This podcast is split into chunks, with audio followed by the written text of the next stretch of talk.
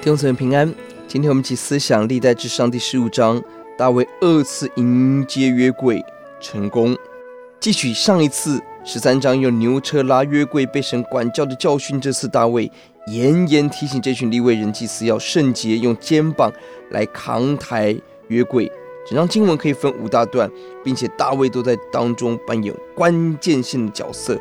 一到三节，大卫再次招聚所有的会众。再次迎接约柜，四到第十节，大卫数点以色列人；十一到十五，大卫吩咐祭司自洁，吩咐利未人抬约柜；十六二十四，大卫设立敬拜赞美团来歌颂神；二十五到二十九，大卫自己做榜样，在赞美走在第一线，这样的真心被神纪念，被神悦纳。即便第一次迎接约柜失败，但我们看到，当再次开始，就不算失败。我们一定要学习，把握今天可以服侍的机会，不被过去的沮丧、忧愁抓住。我们选择今天，我们跟随神。大卫积极为神的约柜寻找地点。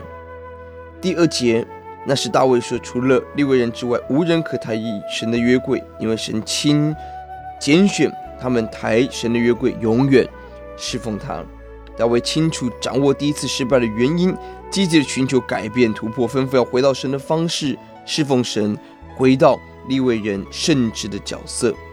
这件事情应当对大卫学习敬畏有很大的帮助。他深知神是不可轻慢的，他也知道神所设立的职分是不可僭越的，所以他避开了扫罗不等候撒母耳妄自献祭，乌西亚王骄傲妄自献祭的软弱，一生谨守。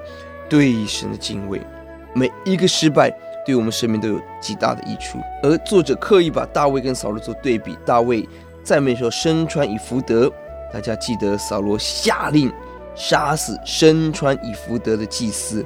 大卫极力赞美神，扫罗的女儿米甲却抵挡大卫的赞美，至终被抵挡。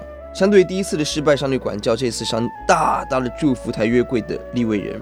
我们可以说，这是一群貌似。抬约柜，立立为人的安慰跟鼓励。二十六节，弟兄姊妹，我们侍奉神的一定要记得，我们在面对的是烈火的神，是不可以轻忽的神。我们要战兢，而也带着极大的爱与盼望。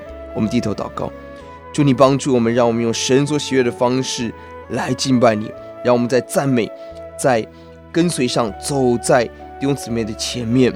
哦，主啊，主啊，是的，让我们竭力讨你的喜悦，奉主的名。阿门。